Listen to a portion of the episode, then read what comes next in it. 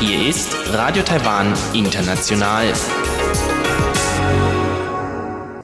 Herzlich willkommen zum halbstündigen deutschsprachigen Programm von Radio Taiwan International an diesem Samstag, den 6. April. Am Mikrofon hören Sie Karina Rother und folgendes haben wir heute für Sie im Programm. Zuerst hören Sie die Kultur-Highlights mit Aktuellem aus Kunst und Kultur in dieser Woche. Danach geht's weiter mit Reise durch Taiwan. Heute nehmen Sie Chiu Hui und Eva Trindl mit auf eine Wanderung zum Xueshan, dem Schneeberg. Das gleich nach den Kultur-Highlights.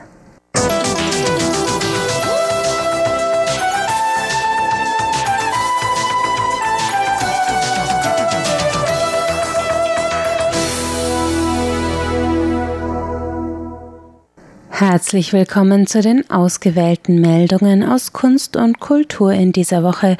Heute mit der Filmpremiere der Dokumentation A Decision, die am 12. April in Taiwans Kinos kommt, mit einem Kunstfest im Fischerhafen in Tainan und anlässlich des Fest des Kindes der Eröffnung des Kinderkunstdorfs Nankan in Taoyuan. Am Freitag, den 12. April, kommt sie in die Kinos. Die Dokumentation des Anästhesisten Wu Jiaozheng und des Filmemachers Chen Zhihan, die sich mit der schweren Frage nach lebenserhaltenden Maßnahmen im Krankenhaus beschäftigt. In seinem Film mit dem Titel Inien, auf Englisch A Decision, also eine Entscheidung, folgt U zwei Krankenhauspatienten, einem 24-jährigen Querschnittsgelähmten, der seit sieben Jahren im Krankenhaus liegt, und einer akut schwer erkrankten Seniorin, die von ihrem Angehörigen gepflegt wird, auf den die Entscheidung entfällt, wie viele lebensverlängernde Maßnahmen die Patientin bekommen soll und um welchen Preis. In einer einfühlsamen Dokumentation in Schwarz und Weiß, immer nah an der Realität des Krankenbetts, immer im ehrlichen Dialog mit seinen Protagonisten, stellt der selbst weiterhin praktizierende Arzt U die Frage, ob Taiwans Gesundheitssystem mit der Logik des Behandelns um des Behandelns willen sich auf einem Holzweg befindet und die Schmerzen unheilbar Kranker und ihrer Angehörigen übersieht. Die Dokumentation Inien ist ab dem 12. April in Taiwans Kinos zu sehen. Im Hafen von Tainan im Südwesten der Insel hat am vergangenen Wochenende das Yugang Island Kunstfestival eröffnet.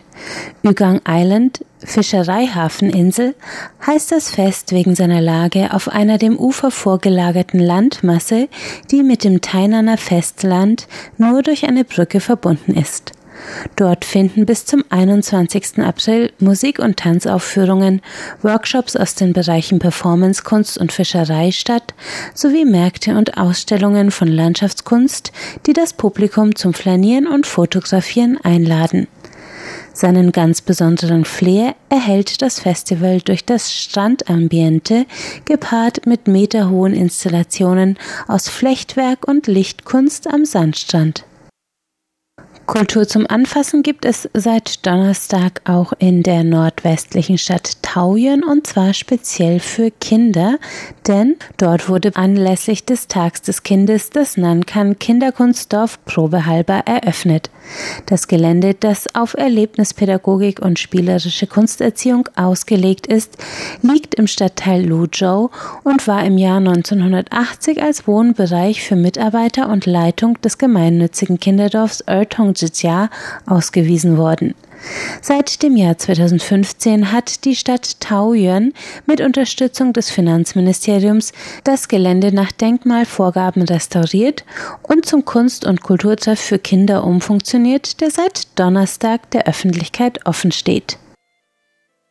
Sie hörten die Kulturhighlights. Nach einem kurzen Zwischenspiel geht es weiter mit Reise durch Taiwan und Chiu Bihui und Eva Trindl.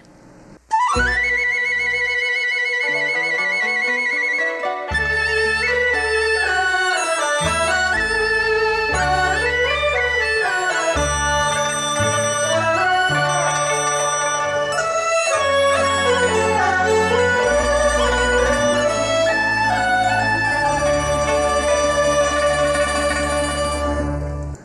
Jetzt nehmen Sie Chiu Bihui und Eva Trindl mit auf eine Wanderung auf den Xueshan, den Schneeberg, und zwar in Reise durch Taiwan.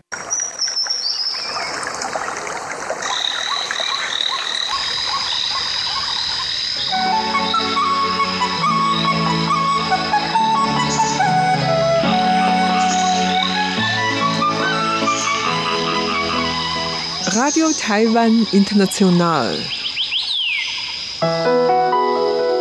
Reise durch Taiwan. Herzlich willkommen, liebe Hörerinnen und Hörer, zu unserer Sendung Reise durch Taiwan. Am Mikrofon begrüßen Sie Eva Trindl und Chobi Hui. Eva war vor kurzem unterwegs.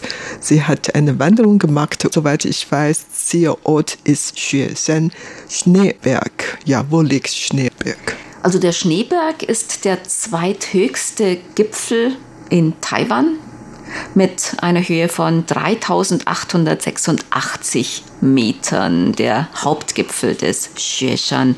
Und das Xueshan-Gebirge, also die Xueshan-Gebirgskette, die zieht sich von Nordost-Taiwan in der Mitte Taiwans, bis es auf das Zentralgebirge trifft. Also so von Nordosten Ilan ungefähr, immer in der Mitte durch bis zur zentralen Gebirgskette.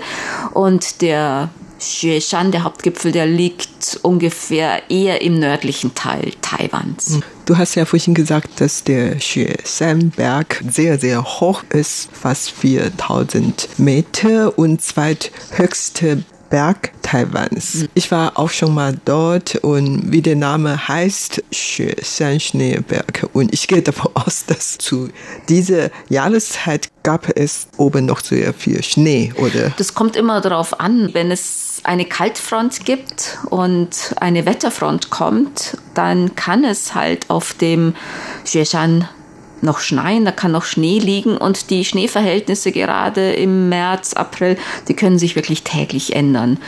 Und wir sind am 30. März losgegangen und wir wollten eigentlich, unser ursprünglicher Plan war, die normale Route zu gehen. Normalerweise, wenn Leute auf den Xueshan steigen, dann geht man zum Beginn des Wanderwegs. Viele, die übernachten dann in einer Hütte. Das ist nur zwei Kilometer vom Anfang des Wanderwegs entfernt und die heißt Chika-Hütte. Die ist auf einer Höhe von 2400 Metern. Da kann man dann übernachten und sich also ein bisschen an die Höhe schon mal anpassen. Und dann am nächsten Tag geht man dann meistens weiter und entweder man macht Rast an einer Hütte, die heißt 369 Hütte. Die ist auf einer Höhe von 3100 Metern. Viele, die steigen dann hoch zum Gipfel, dann wieder runter, übernachten eine Nacht und steigen dann am nächsten Tag ab. Und du hast noch nicht verraten, ob noch sehr viel Schnee dort lag, als unser, ihr da war. Unser ursprünglicher Plan war, über den Hauptgipfel zu gehen dann runter zu gehen zu einem See, der heißt Zuichi. Der liegt auf einer Höhe von 3520 Metern. Das heißt, man muss über den Hauptgipfel drüber und dann runter zu diesem See. Wir hatten dann immer schon jeden Tag geguckt, wie die Schneeverhältnisse sind. Also das, da lag noch Schnee ab vielleicht einer Höhe von ja 3400 oder so. Da sammelte sich der Schnee schon. Und wir wollten ja eigentlich dann da gibt es eine kleine Hütte an diesem See. Da wollten wir übernachten. Am nächsten Tag dann wieder über den Hauptgipfel wieder zurücksteigen. Und es war eigentlich schon klar, dass das war noch sehr viel Schnee und vor allem das letzte Stück zum Hauptgipfel. Das ist relativ steil. Und wenn das harter Schnee ist, dann kann man da recht schlecht dann drüber oder vereist ist. Wenn es lockerer Schnee ist, also frisch geschneit hat, dann kann man mit ganz normalen Steigeisen eigentlich hochsteigen. Wir hatten die dabei und dann dachten wir, naja, wir gucken mal, wie die Verhältnisse am gleichen Tag sind. Am Tag vorher, da sind dann Leute auch hochgestiegen und da ging das, es war, die meinten, manche meinten, das war relativ schon nicht so ganz ohne. Aber an dem Tag, an dem wir dann hoch wollten, da hat es dann ganz, ganz stark geregnet auch noch dazu. Mhm. Und ähm, also die Verhältnisse waren dann einfach so, dass man da eigentlich dieses letzte Stück mit, wenn man nicht jetzt richtige auch Eisausrüstung hatte, ähm, eigentlich nicht besonders, das war nicht besonders äh, günstig zum Hochsteigen. Und an dem Tag sind auch ist auch überhaupt niemand zum Hauptgipfel hochgestiegen. Ja, also ähnliche Erfahrung habe ich damals auch schon gehabt. Du bist auch stecken geblieben, ja, da, genau, so kurz genau. vom Gipfel. Ne? Und wir hatten damals auch in diesem Berghütte 369 übernachtete und am nächsten Tag sind wir hochgelaufen. Allerdings äh, es ist uns wirklich nicht gelungen, weiterzukommen, weil einfach zu viel Schnee und überhaupt, wir hatten damals wirklich keine so richtige Ausrüstung, Hm. Winterausrüstung gehabt. Dann geht sowieso nicht. Nee, ja. das ging nicht, leider. Also wir hatten ja Steigeisen dabei, jeder. Bei Schnee hätten wir schon drüber gehen können, aber wenn das so vereist ist und noch dazu bei diesem wirklich strömenden, strömenden Regen und dann Leider bei mir war vor so vielen Jahren so gewesen und bei dir, ihr habt auch dieses Mal kein besonders großes Glück gehabt, aber ich denke, das ist immer so zu diesen Jahreszeiten. Wir waren damals auch ungefähr im April oder Mai da oben, also irgendwie. Da kann noch Schnee sein oder vereist eben, ja. Und es ist eigentlich immer in Taiwan ins Hochgebirge zu gehen oder auch ins Mittelgebirge oder so. Es kann immer wirklich vom Wetter abhängen. Das passiert sehr, sehr oft, dass man das abbrechen muss äh, wegen Starkregen oder weil eben Starkregen war und irgendwelche Wege abgebrochen sind oder weil Taifun war oder dann, wie zum Beispiel im Frühling, dass es irgendwie im Hochgebirge wirklich irgendwo noch Schnee liegt.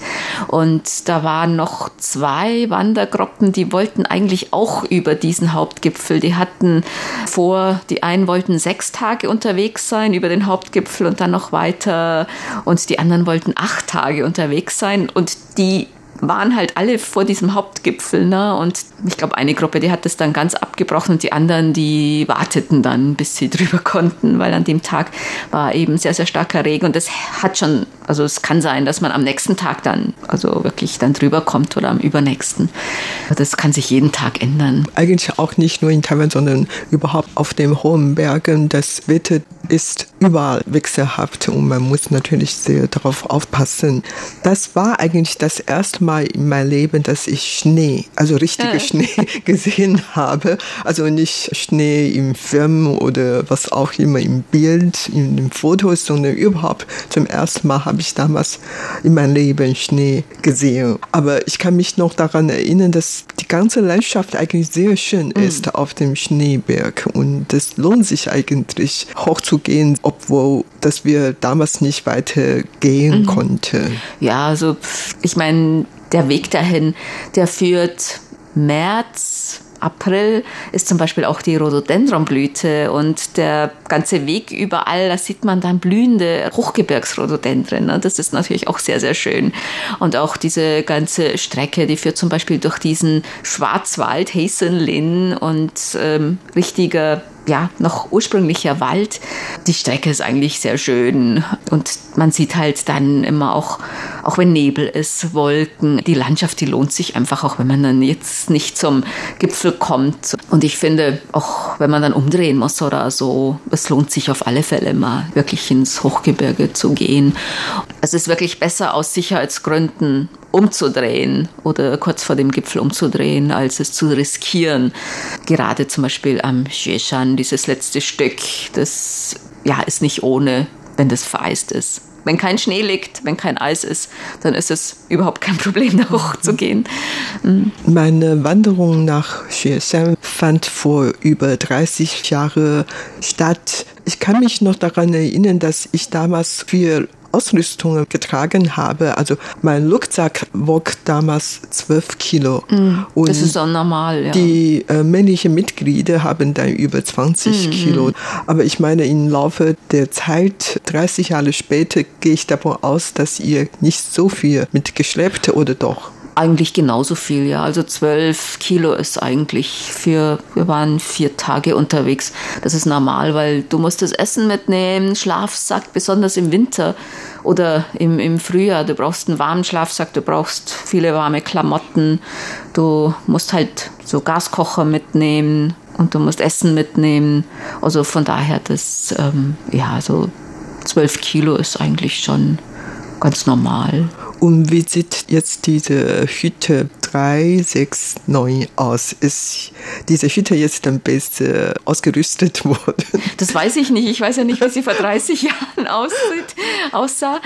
Wir sind zuerst von diesem Einstieg zu den Wanderwegen zum Xueshan-Gebirge losgegangen. Das ist bei Uling Nongchang, Uling Farm. Und das ist eigentlich dieses Gebiet, wo alle dann hingehen, um die Kirschblüte zu sehen und so. Und dann noch ja, ein Stück die Straße entlang.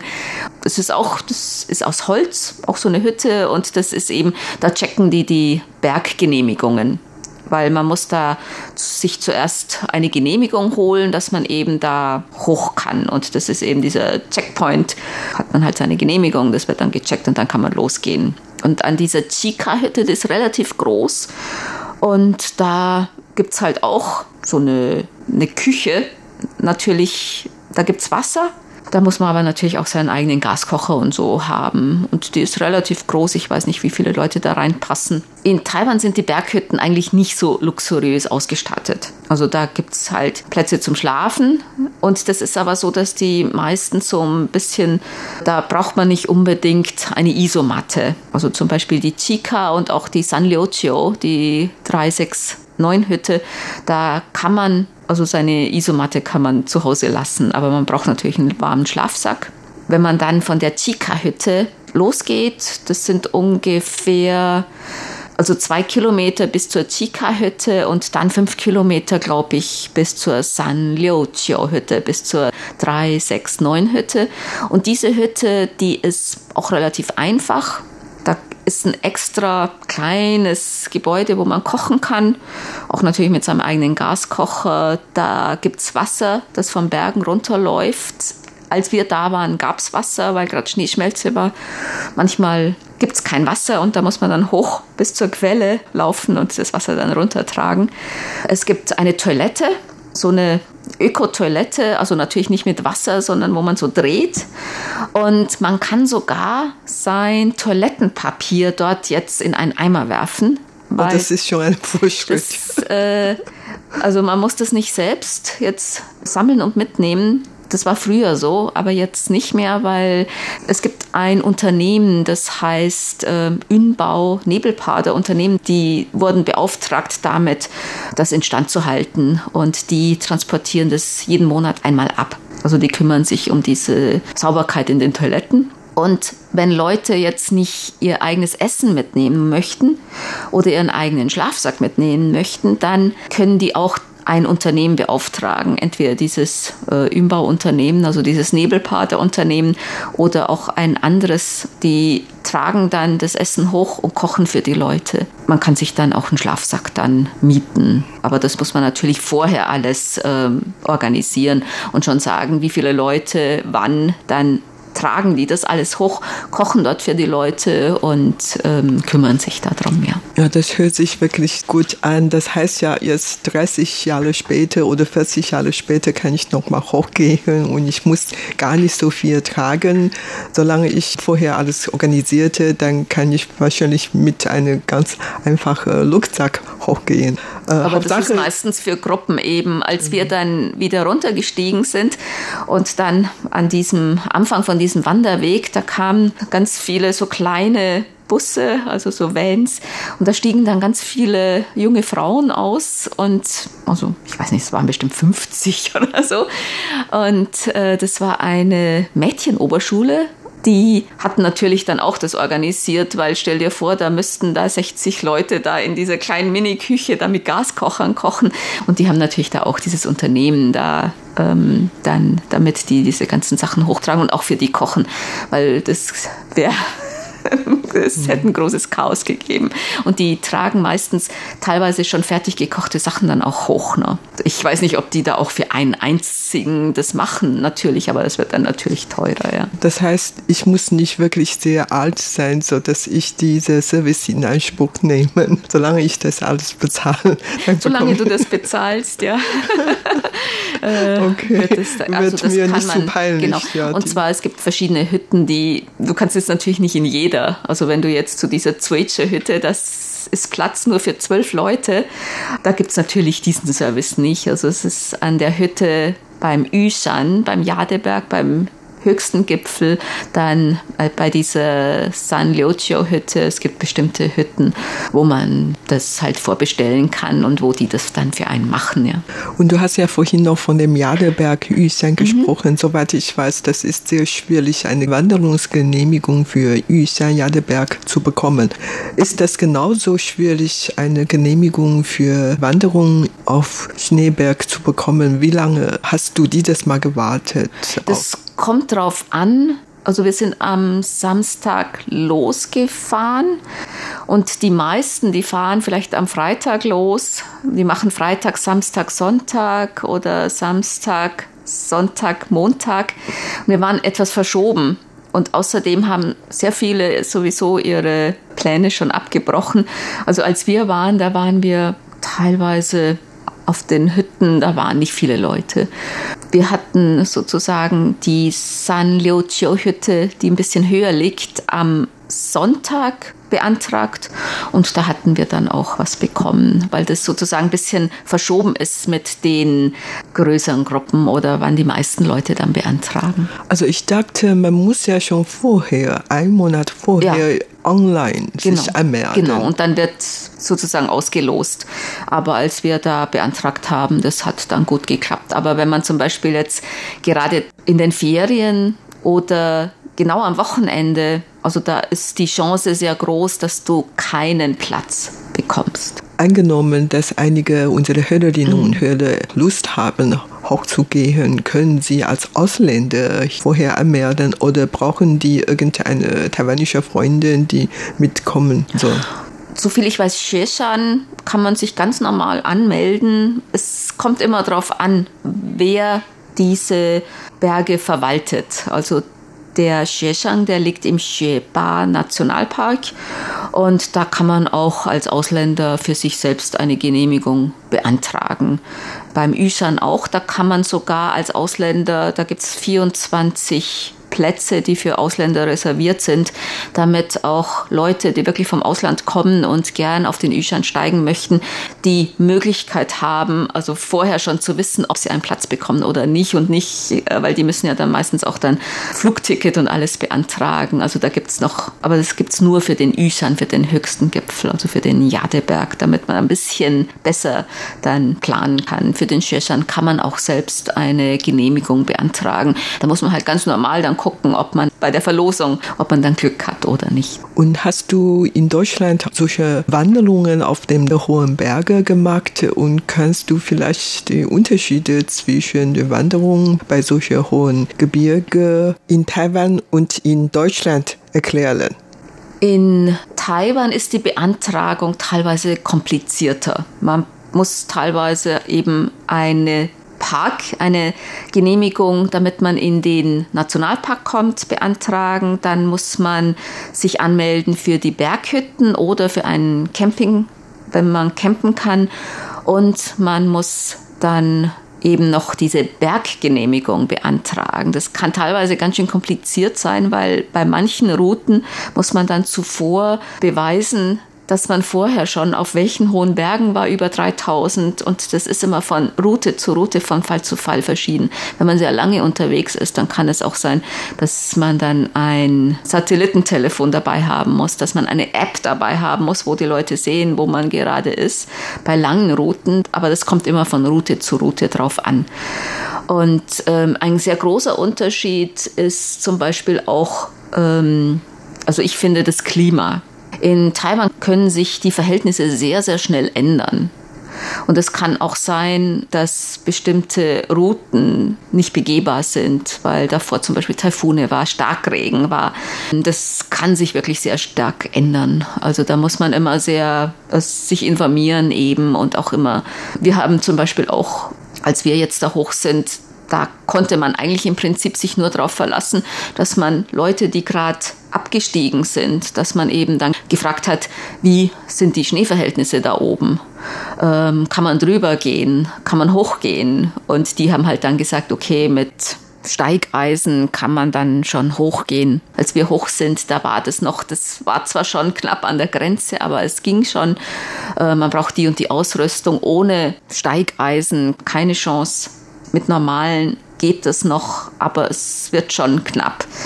Und als wir dann hoch sind, dann haben uns dann eben auch viele Leute gefragt, die dann hoch wollten, wie sieht's aus? Und bei uns, als wir hoch sind, da war der Schnee schon geschmolzen, nur das letzte Stück war dann wirklich Hartschnee und da konnte man natürlich ohne Steigeisen überhaupt nicht drüber. Und an dem Tag ist überhaupt niemand auf den Gipfel gestiegen. Manchmal, da gibt's Wanderwege, die sind, wenn das Wetter schön ist, wirklich ganz einfach und ganz easy zu begehen. Aber wenn jetzt Starkregen ist oder vorher Regen war, dann kann das wirklich von heute auf morgen können sich die Verhältnisse sehr, sehr stark ändern. Da muss man wirklich gut aufpassen. Wenn man zum Beispiel oft losgeht, dann kann es sein, dass es noch, weiß nicht, 20 Grad hat oder 30 Grad hat. Wenn man aber dann zum Beispiel jetzt, als wir auf dieser 369 Hütte, da waren zwei Grad. Wenn man dann hochgeht, dann hat es natürlich null Grad. Ne? Und da muss man natürlich, und wenn es noch regnet, da, wenn man dann wirklich nicht ausgerüstet ist mit Regenkleidung, mit warmer Kleidung, ne, da kann es natürlich sehr schnell sein, dass man seine Körpertemperatur zu weit nach unten geht und so. Da muss man wirklich gut ausgerüstet sein. Äh, das unterschätzen manchmal Leute, auch Hehuanshan oder so, diese Temperaturunterschiede und die Witterungsverhältnisse. Bei uns war das so, dass wir auf der 369-Hütte da um 4 Uhr morgens hat man noch die Sterne gesehen. Ne? Um 6 Uhr morgens, als wir los sind, fing es an zu regnen. Und äh, das kann wirklich von heute auf morgen sich plötzlich ändern. Mhm. Und auch der Wind kann sehr stark sein dann. Mhm. Und wie sieht die Natur aus, die Flora und Fauna? Das ist ähnlich wie in Europa oder ist hier anders? Das ist in Taiwan ganz toll, weil man natürlich wirklich vom subtropischen oder sogar tropischen, subtropischen sozusagen an einem, zwei Tage bis zum ja, Hochgebirgsklima alles durchlaufen kann. Auf 3000 Metern eigentlich die Vegetation noch sehr viel reichhaltiger ist, natürlich als jetzt in den Alpen oder in Europa bei 3000 Metern. Hier auf 3000 Meter, da blühen noch die Rhododendren. Ne? Ähm, das ist natürlich ganz toll. Ne? Und da sieht man dann auch wirklich ähm, sehr reichhaltige Flora, Fauna, Fauna, Flora. Ähm, es gibt, man sieht auch sehr viele, zum Beispiel diese Hochgebirgsgemsen äh, oder äh, Shanyang, die Bergziegen und sowas. Das ist schon ein bisschen anders als in Europa, weil die Vegetation natürlich auf dieser kurzen Strecke sehr, sich sehr, sehr verändert. Also vom subtropischen bis zum Hochgebirgsklima kann man das im Prinzip in ein, zwei Tagen ähm, wirklich alles erleben. Ja. Ja, das hört sich wirklich schon sehr mhm. ausführlich aus. Also mhm. Leute in Deutschland, in Europa, wenn die dann gerne auf Wandern gehen, kann man wirklich dann überlegen, auch einmal so in Taiwan eine mhm. Wanderung auf den hohen Bergen machen. Und das jedes Mal, wenn man geht, egal ob Winter, Sommer, Frühjahr, Herbst, es ist immer anders. Und irgendwie, ob man jetzt Nebel oder ob sich das Wetter gerade ändert oder so, man hat wirklich immer äh, Wolkenmeer und Nebel und Sonnenschein und es ist egal, wie das Wetter ist, sogar bei strömendem Regen. Also wir hatten uns dann wirklich so, ein, äh, so aus einer Zeltplane dann irgendwie dann auf 3400 Meter so ein äh, Unterstand gebaut auf einem Platz, wo die normalerweise Schneetraining machen im, im Winter und da zelten für, ein, für eine Woche und hatten dann eben halt äh, beraten, wie wir jetzt weiter vorgehen. Ne? Und sogar das ist irgendwie ganz schön, wenn man gut ausgerüstet ist. So, vielen Dank für die Informationen und die schöne Schilderung. Das war's für heute in unserer Sendung Reise durch Taiwan. Vielen Dank für das Zuhören. Am Mikrofon waren Eva Trindl und Chobi Hui.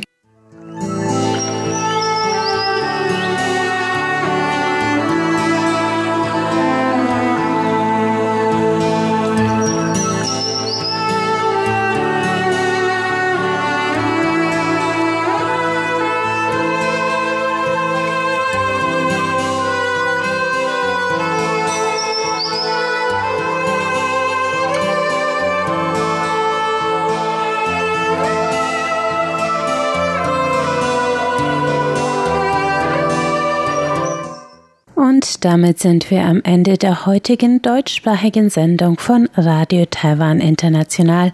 Alles Gehörte finden Sie auch im Internet unter www.de.rti.org.tv. Am Mikrofon hatten Sie Karina Rother. Ich sage Tschüss und bis zum nächsten Mal.